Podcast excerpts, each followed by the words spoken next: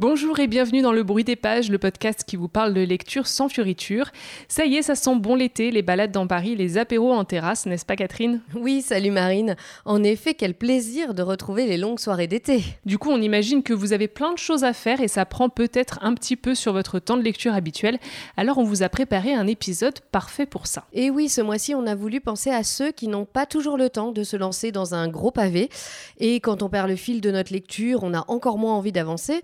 Et ensuite, bah, c'est toujours frustrant hein, d'abandonner une lecture pour cette raison. Tout à fait, c'est pour ça qu'on a décidé de vous parler de lecture courte dans ce 15e épisode du Bruit des pages, avec le roman S'adapter de Clara Dupont-Mono, le recueil de poésie de Roupicor Lait et Miel, Dimanche chez les Minton, un recueil de nouvelles de Sylvia Plath, et enfin le manga Spy Family de Tatsuya Endo.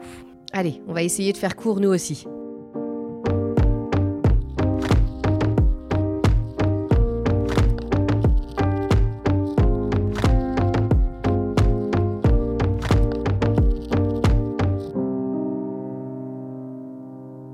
Commence avec un roman qui a obtenu le prix Femina et le concours des lycéens en 2021. Et maintenant, euh, vous connaissez notre goût pour les concours des lycéens. Il s'agit de S'adapter de Clara Dupont-Mono. C'est paru chez Stock et ça nous parle de famille. On a choisi de l'évoquer dans cet épisode parce que c'est un très beau roman et il est court et se lit vraiment d'une traite. C'est donc parfait si vous n'avez pas beaucoup de temps devant vous pour vos lectures. C'est l'histoire d'un enfant aux yeux noirs qui flotte, un enfant toujours allongé, un bébé éternel, un enfant inadapté qui trace une frontière invisible entre sa famille et les autres. C'est l'histoire de sa place dans la maison Sévenol où il naît, au milieu de la nature puissante et des montagnes protectrices, de sa place dans la fratrie et dans les enfances bouleversées. Comme dans un conte, les pierres de la cour témoignent. Comme dans les contes, la force vient des enfants, de l'amour fou de l'aîné qui protège, de la cadette révoltée qui rejettera le chagrin pour sauver la famille à la dérive. La naissance d'un enfant handicapé raconté par sa fratrie. C'est un roman qui m'a donné envie dès sa sortie. Franchement, je compte pas le nombre de fois où je l'ai vu dans ma librairie et où je me suis retenue de l'acheter. Et puis, bah, quand il a reçu le concours des lycéens, là, je me suis dit, bon, c'est un signe, il est temps de ne plus me retenir. C'est vrai que c'est toi euh, qui m'as encouragé à lire ce roman parce qu'au début, euh, moi, il me faisait pas euh, spécialement envie, même après avoir reçu le, le, concours des lycéens. Et je crois qu'en fait, en lisant le résumé pour la première fois, j'ai eu un peu peur parce que ça me faisait penser à un roman d'Amélie Nothomb qui s'appelle La métaphysique des tubes. Et j'avais pas du tout accroché à, ce livre. Et puis finalement, je me suis laissée tenter. Déjà parce que c'est vrai, il est court. Et ensuite parce que bah, je fais confiance quand même au prix concours des lycéens. Oui, et puis c'est vraiment très très loin de Amélie Nothomb. Très très, très, loin, heureusement. oui, c'est clair. Bah, moi, j'ai trouvé que c'était un très très beau roman qui m'a énormément touchée. Bon, c'est vrai que ayant moi-même une sœur handicapée, je savais que ça serait un livre euh, fort pour moi et euh, je pensais y retrouver beaucoup de choses personnelles. Finalement, pas tant que ça, parce que l'histoire que nous raconte Clara Dupont-Mono est assez extrême et donc euh, loin de mon histoire. Mais dans un sens, je pense que c'est aussi ce qui m'a permis de encore plus l'apprécier et vraiment d'en ressortir euh, très touchée. Alors moi, je peux pas dire que ça a été un, coup de cœur, mais plutôt une très belle découverte, euh, déjà de l'autrice et, de sa plume. Et puis c'est vrai qu'il se lit très vite et moi, je l'ai dévoré en deux jours finalement. Oui, c'est clair, c'est vraiment une histoire très forte, très intense. Forcément, euh, vu le sujet, on n'est pas très étonné non plus, mais c'est aussi une histoire très belle. Moi, j'ai beaucoup aimé hein, le fait de décrire cette famille à travers les, enfants et surtout leurs réactions qui sont toutes différentes euh, face à ce frère handicapé, de l'amour fou à la révolte, voire même euh, limite la haine. on comprend hein, toutes ces réactions, toutes ces émotions, et en fait, on ne peut que les ressentir avec les personnages. Et c'est vrai que moi, ça a énormément résonné pour moi, et bon, je dois dire, ça m'a aussi bien fait pleurer. Et puis, malgré euh, une histoire vraiment, évidemment difficile, euh, il y a aussi, je trouve, un côté vraiment lumineux dans ce roman. C'est pas du tout glauque. Euh, c'est triste, hein, bien sûr, je vous le disais, j'ai un peu pleuré quand même, mais il y a aussi une vraie beauté, un espoir, même dans les moments les plus dramatiques. Et puis il y a aussi une chose que j'ai beaucoup aimé, c'est qu'il n'y a pas du tout de jugement dans le texte de Clara Dupont-Mono et pas non plus de sentimentalisme gnangnan à outrance. Hein, c'est pas This Is Us, euh, on vous fait pas pleurer juste pour pleurer avec les violons et tout ça. Euh, c'est au contraire très juste et euh, je pense que c'est aussi pour ça que ça fonctionne si bien. Et puis après, le choix de diviser le récit en plusieurs parties, reprenant la fratrie, ça je trouvais que c'était vraiment très efficace, ça, ça fonctionne super bien. Quoi. Ouais, je suis d'accord et c'est vrai que l'autrice ne tombe vraiment pas dans, le sentimentalisme.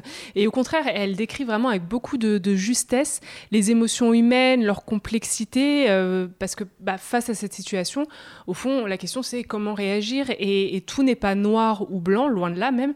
Et c'est de ça dont parle ce roman, de la faculté de l'être humain à s'adapter face à l'inconnu, face à la peur. Et je trouve que c'est un beau message de tolérance, non seulement face au handicap, mais aussi face à l'autre de façon générale, car tout le monde ne réagit pas de la même manière. Il n'y a pas vraiment de mode d'emploi au final dans les relations humaines. Et ce petit enfant handicapé qui, euh, qui ne peut pas parler, ne peut pas voir, ne peut pas marcher, Finalement, il possède une autre capacité, celle de ne pas juger, et euh, c'est la plus belle leçon d'humanité et de tolérance que l'on puisse apprendre de, ce roman. Oui, c'est clair. Et euh, moi, j'ai aussi, il y a une chose qui m'a énormément marqué dans, ce roman, c'est son style et la plume de euh, Clara Dupont-Mono. Elle a une écriture que je trouve magnifique.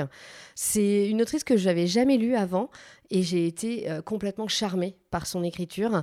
elle a vraiment un don pour euh, décrire toute la palette d'émotions par lesquelles passent euh, tous les membres de la famille.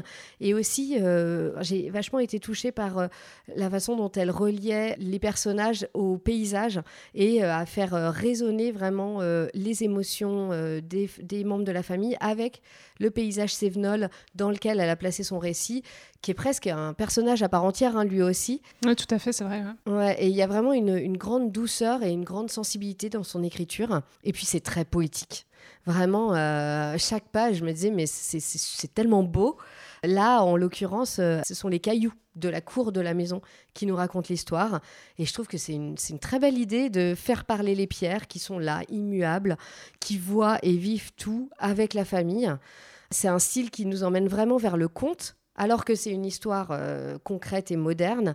Et euh, bah voilà, ce côté euh, entre conte et modernité m'a complètement envoûtée. C'est vrai que moi aussi, j'ai été très charmée par l'écriture de Clara Dupont-Mono, sa façon de décrire la nature. elle a un style qui est très enveloppant, très, très apaisant. C'est de la poésie, hein, vraiment. moi, quand je le lisais, j'avais l'impression d'être dans un, dans un, espèce de petit cocon.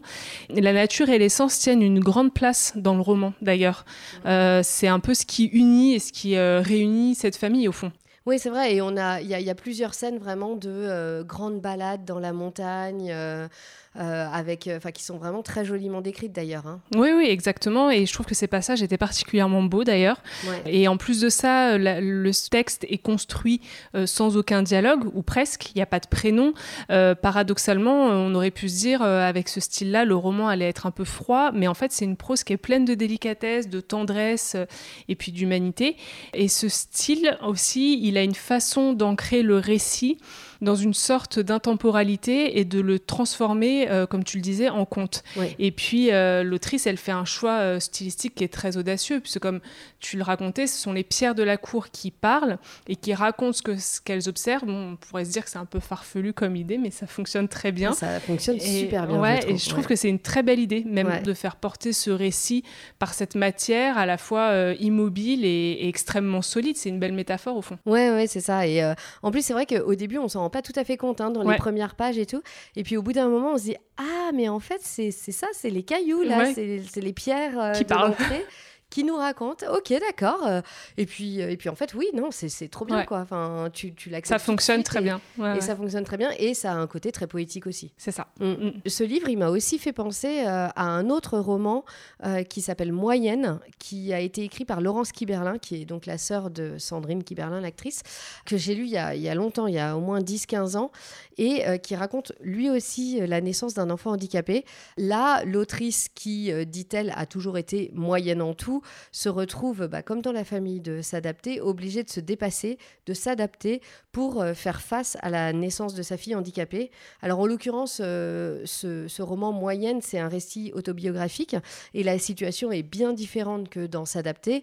Mais bon, finalement, je crois que est-ce qu'il y a une situation euh, similaire quand on parle d'enfants handicapés J'imagine que c'est tout le temps différent. Mm. Mais c'était aussi une très belle histoire euh, qui m'avait aussi beaucoup touchée et qui parlait aussi de recréer une, famille différente, de s'adapter, hein, comme, euh, comme dit le titre, et que voilà que j'avais trouvé très très belle aussi. Et puis d'ailleurs, ça rentre aussi très bien dans le thème du jour parce que c'est un récit également très court qui se lit euh, très rapidement. Donc si ça vous intéresse, je vous le conseille vivement également. Allez hop, un autre dans la liste. Une fois n'est pas coutume, nous allons maintenant vous parler de poésie avec le recueil de poèmes de Rupicor intitulé Lait et miel. Il est publié par Charleston et vous le trouverez également chez Pocket. Rupicor est une poétesse canadienne. Elle est née en Inde en 1992. Vous avez peut-être déjà entendu parler d'elle car elle a fait l'objet d'une grosse polémique sur les réseaux sociaux lorsqu'elle avait posté une photo d'elle dos à l'objectif allongée sur un lit dans un jogging taché par ses règles. Au-delà de cette photo qui a fait scandale car jugée choquante, Rupicor est aussi et surtout connu pour sa poésie féministe. Lait et miel est son premier recueil de poésie. Il est divisé en quatre parties intitulées Souffrir, aimer, rompre et guérir. C'est un recueil sur l'amour, sur les violences subies par les femmes, sur le couple. C'est vrai que personnellement, moi, je lis très peu euh, de poésie. Je me suis en gros arrêtée à Baudelaire et à Rimbaud après mes cours de littérature en prépa. Mais j'ai fait la découverte de Rupicor grâce à Instagram à l'occasion de la sortie de son dernier recueil qui s'appelle My Home Body. Et donc, je me suis procuré les miel par curiosité. Et je dois dire que ce fut quand même une très belle surprise. Alors, la première partie est très dure, très violente, et moi, je m'attendais pas euh, du tout à ça. On a du mal, on a du mal à imaginer, en plus, que lorsqu'elle a écrit ses vers, elle avait quand même 22 ans. Euh, et on se dit que cette jeune femme, elle a dû avoir une jeunesse et une enfance quand même très difficile, parce qu'elle parle d'inceste, de violence, de sexualité, d'amour et sans fausse pudeur. C'est parfois très cru, mais finalement, c'est aussi ce que j'ai aimé dans cette poésie. Il y a à la fois beaucoup de beauté et beaucoup de cruauté. Oui, alors moi, tu vois, j'ai un peu été prise de court quand même par cette lecture. Hein. Il faut le, il faut l'avouer. D'abord, euh, bah, je suis vraiment pas très portée sur la poésie. En général, ça me parle pas beaucoup et du coup, bah, j'accroche pas. Euh, du coup, euh, ça faisait bien longtemps que j'avais pas lu de la poésie. C'est pour ça que quand tu m'as proposé ce recueil de, de Rupicor, je me suis dit bon bah, retentons le coup. On peut pas s'arrêter sur un échec. et bon bah, donc ça n'est pas un échec, clairement. Après, bon, c'est pas non plus un gros coup de cœur. Je suis toujours assez dubitative, mais euh, j'ai pas du tout détesté. C'est vrai que dans les quatre parties de ce recueil, il y en a une qui m'a particulièrement touchée, qui est la deuxième, qui est aussi beaucoup plus douce. Les autres, je les ai trouvées quand même euh, très dures, très brutes, comme tu disais, avec de la, un peu même de la cruauté. Et notamment la première, c'est quand même euh, une entrée en matière qui est assez difficile, je trouve. Euh, on se prend un peu les, les, les poèmes en pleine figure, hein. franchement. Moi, mm. pour moi, c'était un petit peu too much. heureusement que son propos s'adoucit ensuite, parce que entre nous, je, je suis pas sûre que j'aurais continué si ça avait été comme ça tout le long. J'étais pas prête à, à, subir ça. Ouais, c'est vrai, je comprends. Il y a certains poèmes qui sont, qui sont très difficiles, mais en même temps, moi, ce que j'ai bien aimé, c'est euh, l'évolution et le lien qu'il y a entre ces quatre parties. Et je trouve que ça insuffle aussi une grande sagesse à l'ensemble. On a un peu l'impression que Roupicor, c'est une vieille âme ou un chat à neuf vies euh, qui surmonte les épreuves et qui nous raconte un peu les étapes qui mènent à la reconstruction. Et on imagine euh, sans peine que, que l'écriture, c'est un peu une thérapie pour, pour l'autrice et qu'elle souhaite à ses lecteurs et à ses lectrices de trouver une forme aussi d'apaisement grâce à ses vers. Oui, c'est vrai. Et d'ailleurs, euh, je trouve qu'on fait nous-mêmes ce chemin avec elle. De euh, chaque partie, euh, donc on se prend cette première partie un peu dans la figure qui est très difficile, etc. Après, une très belle partie douce et tout. Et puis, une évolution, et on a l'impression, nous aussi, d'évoluer avec elle, de grandir avec elle. Après, il y a un côté très intime de certains poèmes qui, euh, moi, m'a un peu dérangé. Et aussi un côté très moderne euh, qui est assez déconcertant. Pour moi, euh, la poésie, c'est les fleurs du mal, quoi, tu vois. et puis voilà. on en est loin, là. voilà, là, clairement, on en est très, très loin. Après, j'imagine que ben, être déconcerté, c'est un peu le but de, de, la poésie en général et de, de ces poèmes de Ropicor à la base. J'imagine qu'elle voulait un peu faire un électrochoc aussi. Et pour le coup, bah, ça, c'est réussir. Hein. Euh, moi, j'ai pas adoré, mais clairement, ça m'a fait réagir. Et après tout, la poésie, c'est là pour faire réagir, c'est pas juste là pour être, euh, être jolie. Bah, c'est pour créer aussi quelque chose, quoi, que ça te remue au fond. Ouais, ouais, des, euh, des émotions, des sensations, etc. Donc bon, moi, qui ne suis pas très instruite en matière de poésie, j'ai trouvé que certains poèmes étaient assez inégaux. Pour moi, il y en a qui m'ont énormément touché, d'autres moins. Mais alors, c'est vraiment mon, mon, point de vue de... Euh, et en même, temps, euh, en même temps, la poésie, c'est quelque chose de très personnel aussi. Hein. c'est du ressenti. Donc, euh, bon, c'est normal qu'il y ait certains poèmes qui te touchent et d'autres non. C'est en fonction de ton vécu. sans aucune analyse. Certains m'ont plu, d'autres moins. Il y en a que j'ai trouvé vraiment très beaux. là, bah, moi, j'en ai, j'en ai noté un ou deux, là. Donc, je peux vous en faire la lecture. Il y avait celui-là qui, qui dit Je ne suis pas partie parce que je cessais de t'aimer. Je suis partie parce que plus je restais, moins je m'aimais. Celui-là, je l'ai trouvé très joli. Moi, j'aime beaucoup aussi. Et l'autre que tu as relevé aussi était très beau. Nous sommes tous nés si beaux. La plus grande tragédie est d'être convaincus que nous ne le sommes pas. Je trouve que vraiment, euh, c'est hyper touchant. Et elle a vraiment un, discours qui est aussi euh, très valorisant mm. et très. Euh, elle parle énormément de féminité, bien sûr. C'est au centre de, de, sa poésie et de empowerment. C'est ça. Ouais, mais c'est ça, c'est un peu le, pouvoir de la féminité et des femmes. Et ayez confiance en mm. vous, etc. Et, et ça, c'est quelque chose qui m'a qui plus touchée, évidemment. Et puis, euh, oui, elle parle du corps de la femme, de la place de la femme dans la société. C'est quelque chose, euh, voilà, qui était assez... Euh, ça qui, m'a beaucoup plu. Et d'ailleurs, particulièrement ses poèmes, comme tu disais, quand elle parle du corps de la femme et tout, c'est aussi accompagné de dessins qu'elle fait elle-même. Enfin, c'est elle qui dessine et qui accompagne ses poèmes. Et moi, je les ai beaucoup aimés, ces, ces petits dessins qui sont dans le recueil. Il y a à la fois de l'humour, il y a de la douceur. C'est des traits qui sont très minimalistes, très féminins. Mais en effet, les dessins de corps sont particulièrement très beau, très sensuel et tout. Et, je trouvais ça très euh, joli d'accompagner comme ça les poèmes. Euh, parfois, tu as des poèmes qui sont très courts en plus de ça et qui sont accompagnés d'un dessin.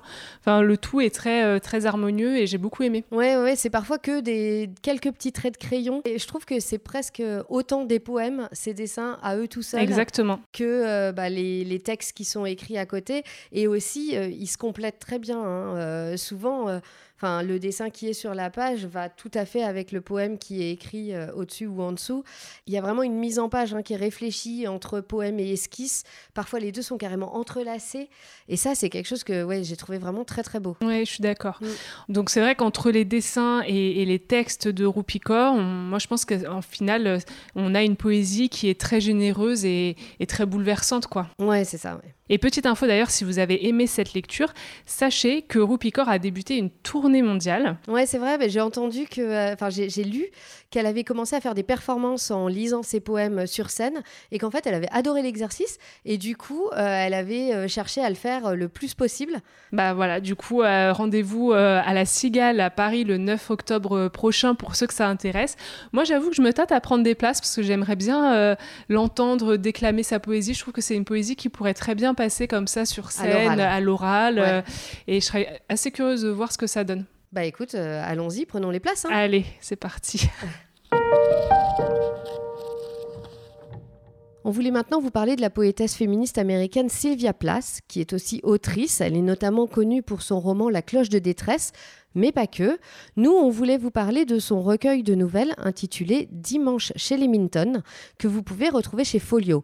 Alors non seulement c'est court, mais c'est aussi parfait pour les petites bourses, puisque c'est dans la collection Folio à 2 euros. Comme c'est un recueil de nouvelles, on ne va pas vous faire un résumé, mais sachez que le recueil est composé de 5 nouvelles dans lesquelles Sylvia Plath explore les faux semblants de la société. Alors voilà un recueil idéal pour un petit voyage en train. Vous aurez largement le temps de lire les 5 nouvelles, de faire une petite sieste et éventuellement aussi de discuter un peu avec votre voisin. Vraiment, j'ai beaucoup aimé toutes ces nouvelles. C'est euh, grinçant, c'est à la limite du cruel. Euh, il y a un humour noir qui est assez jouissif, il faut le dire. Et, puis, on, sent bien hein, les réflexions de Sylvia Plath euh, sur la mort, hein, qui a une place importante hein, dans, sa, bah, dans sa vie, son parcours, son parcours et dans son, son œuvre. On voit bien son objectif dans ces petites nouvelles, sa réflexion sur la société, mais en même temps, c'est très subtil. C'est quelque chose que j'ai trouvé vraiment euh, hyper intéressant. En gros, sous, le vernis de euh, la bonne société se trouve la réalité à laquelle les femmes cherchent à échapper d'un moyen à l'autre.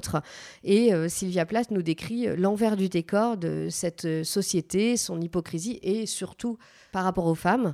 Chaque nouvelle euh, décrit une situation différente, une femme différente, mais au bout du compte, c'est toujours un peu la même chose. Il y a l'hypocrisie, la situation de la femme dans la société euh, et euh, un peu la volonté qu'elle a d'en échapper. Ouais, c'est ça. Alors moi, c'est vrai qu'il y a encore quelques semaines, je connaissais pas du tout Sylvia Plath, j'en avais jamais entendu parler, et je l'ai découverte grâce au roman de Colline Pierret qui s'appelle Pourquoi pas la vie, dont on vous parlera peut-être dans un prochain épisode. Pourquoi il y a pas. des chances. Voilà.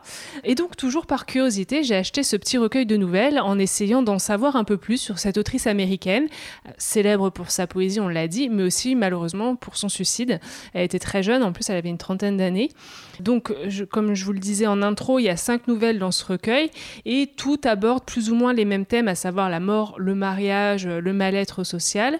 Alors moi, j'ai pas été convaincue par toutes les nouvelles. Ah, c'est marrant parce que moi, je les ai bien aimées. Elles sont, je trouve qu'elles sont toutes différentes. C'est un peu euh, partagé comme avis. On va dire que je les ai pas toutes aimées, mais par contre, j'ai adoré toutes les fins. Ah, ça c'est clair. Je trouvais que toutes les fins étaient géniales. Donc même si au long de la nouvelle, bon, je m'ennuyais un peu, à la fin, je disais ah ouais, c'est quand même bien. Bah, il y a toujours une, super chute. Voilà, c'est ça. La chute boucle le truc de façon magistrale à chaque fois. Et euh, moi j'ai beaucoup aimé pour ça quand même.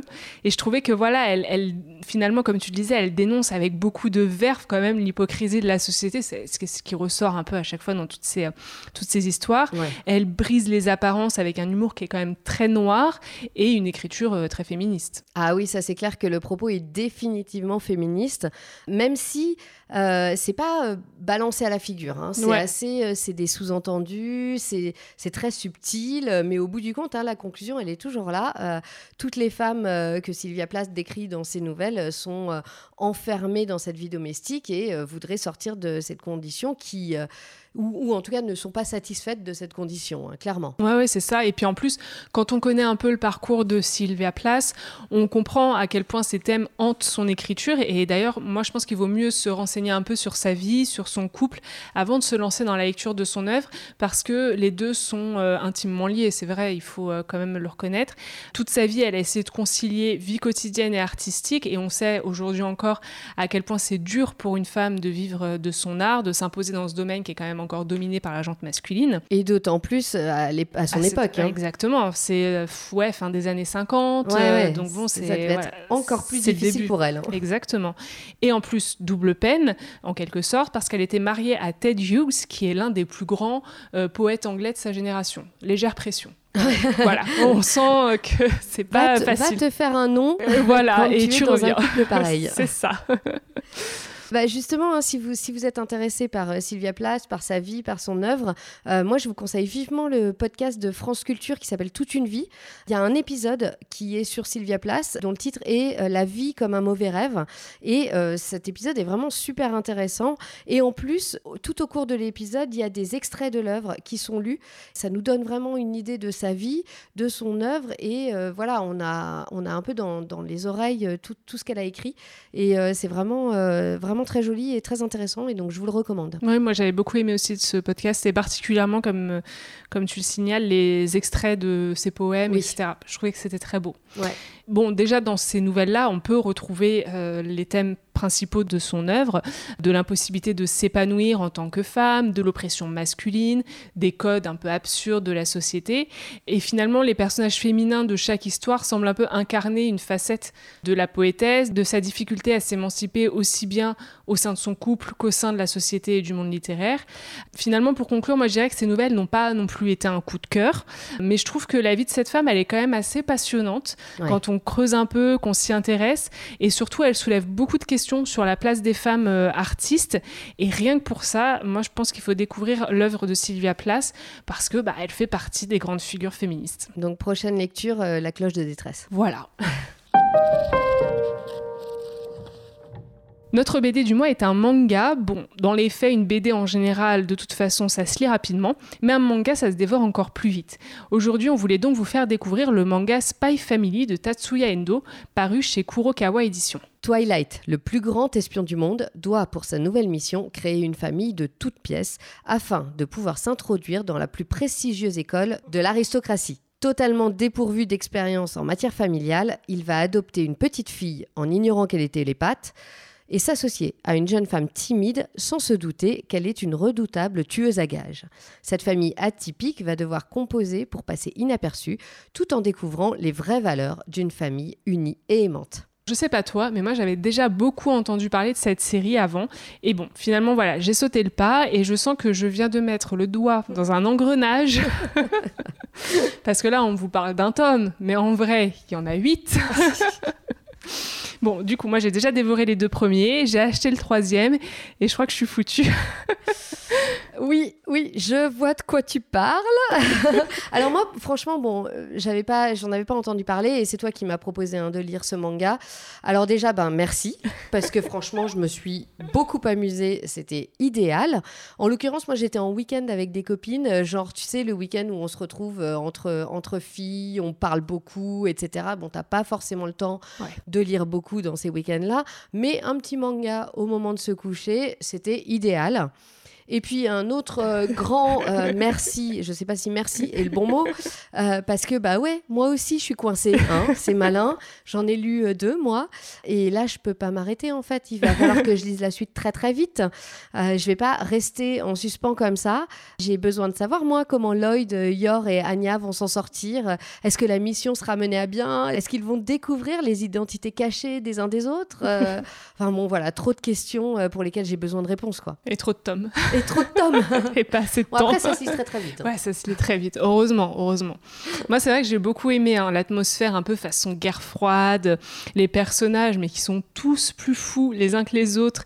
Et puis surtout, voilà, comme tu disais, l'humour qui se dégage de cette euh, parodie de film euh, d'espionnage. Moi, au début, je m'attendais à un manga un peu noir, euh, sanglant et tout. Mais en fait, c'est loin d'être un thriller sombre. Ah oui, non, c'est même pas du tout ça. C'est fun hein. en fait. Ouais, c'est super fun. c'est vrai que moi au début j'étais un peu surprise euh, par le ton du récit. Bah, c'est vrai que si tu t'attendais à un thriller, euh, ouais, ça, fait... ça, fait... bizarre quoi. Euh, mais en fait je me suis très vite laissée emporter par cette intrigue qui est complètement barré. Oui, c'est ça. Euh, alors, par contre, il faut le dire, il y a certains passages quand même qui peuvent être violents, mais il y a un subtil euh, mélange des genres et euh, en fait, le trio de personnages fonctionne parfaitement. On s'attache à cette famille complètement hors norme avec ses forces et ses faiblesses. Alors oui, il y a parfois des situations improbables, rocambolesques, mais après, voilà, c'est au goût de chacun, on accroche ou non avec cet humour un peu clownesque. Mais le rythme de l'intrigue est très bien mené, les actions s'enchaînent et voilà, on on passe un super moment, quoi. Ah, c'est clair. Moi, je me suis vraiment beaucoup amusée. On se prend tout de suite au jeu, on s'attache aux trois personnages. Comme tu disais, hein, c'est hyper rythmé, bonne dose d'humour noir parfois, les situations improbables. C'est complètement loufoque et déjanté, hein, et bon, parfois trash. Toi, tu disais violent. Euh, oh, je sais pas quand même. Enfin, ouais, ça va. Tu vois, ça passe. Oui, oui, ça passe. Ça passe. Disons, ouais, c'est un peu, c'est de l'humour trash, quoi. Ouais, voilà, voilà. il y a, y a toujours un petit côté humoristique, même derrière les trucs. Ouais, euh, ouais, c'est vrai. Mais bon. Mais bon, t'as des euh, scènes de meurtre, euh, c'est pas non plus les lapins roses, quoi. Non, d'accord, mais je trouve que, enfin, tu tu t'imagines, enfin je sais pas, tu, tu, le prends un peu à la rigolade aussi oui, quand même. Oui, oui, oui, oui c'est sûr, c'est sûr. Enfin voilà, et moi, euh, moi franchement, j'ai éclaté de rire à, plusieurs reprises. Hein, euh. bon, c'est pas une lecture qui va changer la face du monde, hein, on le sait bien, mais en même temps, c'est pas vraiment ce qu'on attend de cette lecture-là, et euh, c'est très bien comme ça, quoi. ouais, ouais, c'est fait pour quoi, c'est juste pour s'éclater en fait. Exactement, ouais. Alors premier tome, il faut, il faut le dire quand même, c'est un petit peu introductif. On a un peu présentation des personnages, des enjeux etc. Mais bon, on rentre quand même assez vite dedans. Et pour le coup, moi, j'ai enchaîné direct avec le deuxième. Et là, on est bien, bien dans le vif du sujet. Hein. Ouais, pareil. J'ai enchaîné les deux euh, très, très vite. Et alors, bon, je sais pas si tu, es d'accord avec moi, mais moi, en lisant ces deux premiers tomes, j'ai un peu pensé à la BD Les espionnes racontent, dont vous avez parlé dans un précédent épisode. Et je trouve que le, le parallèle, il est pas si absurde, en fait, parce que euh, les histoires de, de ces femmes euh, espionnes durant la guerre froide, il y a un, petit air de déjà vu là quand on lit euh, Spy Family avec euh, cette histoire de famille reconstituée. Il y avait l'exemple d'une femme dans la BD qui avait dû partir, c'était une histoire vraie, qui avait dû partir, euh, je sais plus, c'était au Danemark ou je sais plus où, pour aller se marier, se construire une famille et tout pour vraiment bah, se créer une fausse identité. Donc bon, voilà, c'est certes c'est un manga un peu loufoque, mais il y a une petite dose quand même de de réalité qui est chouette. Bah, c'est vrai que franchement, j'y aurais pas pensé hein, à faire le lien. Mais euh, c'est vrai que quand tu le dis, là, euh, clairement, Spy Family nous parle euh, de la guerre froide. C'est pas la guerre froide, mais bon, c'est tout comme l'Est et l'Ouest. voilà, hein, on va pas, il n'y a pas besoin d'aller chercher très très loin. Et en effet, bah, maintenant que tu en parles, oui, en effet, il y avait cette, cette, espionne qui racontait s'être créé sa famille de toutes pièces pour se faire une nouvelle identité. On est, on est, dedans. aussi, hein, tout à fait. Bon, voilà, j'y aurais pas pensé, mais euh, c'est pas complètement euh, tiré par les cheveux. Bon, bah, tant mieux, ça va, j'ai pas l'esprit trop tordu. bon, en tout cas, Spy Family, euh, pour moi, c'est un très bon coup de cœur, c'est un très bon divertissement, c'est rapide et en même temps, ben, j'ai envie de dire méfiez-vous hein, parce que vous pourriez vous retrouver coincé à lire les 8 tomes. Bon, après, même 8 tomes, hein, ça se lit vite, franchement. ça va. Et puis, alors, petite info supplémentaire le manga existe aussi en animé. Il a commencé il y a quelques semaines, je crois. Euh, moi, euh, je compte bien le regarder, mais je pense que quand même, je vais d'abord lire les mangas avant de me mettre à la version euh, animée. Ah ouais, moi aussi. Je préfère les lire et éventuellement après regarder la série animée. Bon, on verra si l'animé est aussi bien réussi. Exactement. Voilà pour cet épisode 15. On a essayé de vous proposer des lectures courtes et un peu différentes de d'habitude. J'espère que ce détour par les nouvelles et la poésie vous aura plu. En tout cas, nous, on s'est bien amusé à changer un peu nos habitudes de lecture. Comme toujours, on attend vos commentaires sur notre Instagram, lebruitdespages.podcast ou sur notre site. Marine, on te retrouve aussi sur Instagram. Tout à fait, sur Au fil des pages. Euh, n'hésitez pas à liker le podcast sur les plateformes d'écoute et même à nous mettre des commentaires sur Apple Podcasts, par exemple, si vous aimez le bruit des pages. Ça nous donne un petit coup de pouce pour nous faire connaître. Cet épisode touche à sa fin, mais avant de se quitter, faisons un petit point sur nos lectures du moment. Alors je commence, allez. Moi je suis en train de lire L'invention de nos vies de Karine Tuile. C'est toi, hein, Marine, qui m'avait poussé à lire euh, cette autrice. Il fallait bien que je m'y mette quand même, et je dois dire que c'est une réussite. Je suis emballée par cette lecture. Ah bah tu vois, ça valait le coup. Ça fait plaisir que tu écoutes mes recommandations. Alors moi en ce moment je lis euh, Ce qui vient après de Joanne Tompkins. Alors je commence tout juste, donc pour l'instant je ne me prononce pas. On en parlera plus tard. Voilà. Voilà, cette fois tout est dit. Merci beaucoup de nous avoir suivis. Petit teasing avant de vous quitter, sachez qu'on vous prépare un épisode du bruit des pages un peu spécial pour le début de l'été, mais je n'en dirai pas plus. Pour l'instant, on vous garde la surprise. Mais d'ici là, bonne lecture à tous et toutes et rendez-vous à la prochaine page.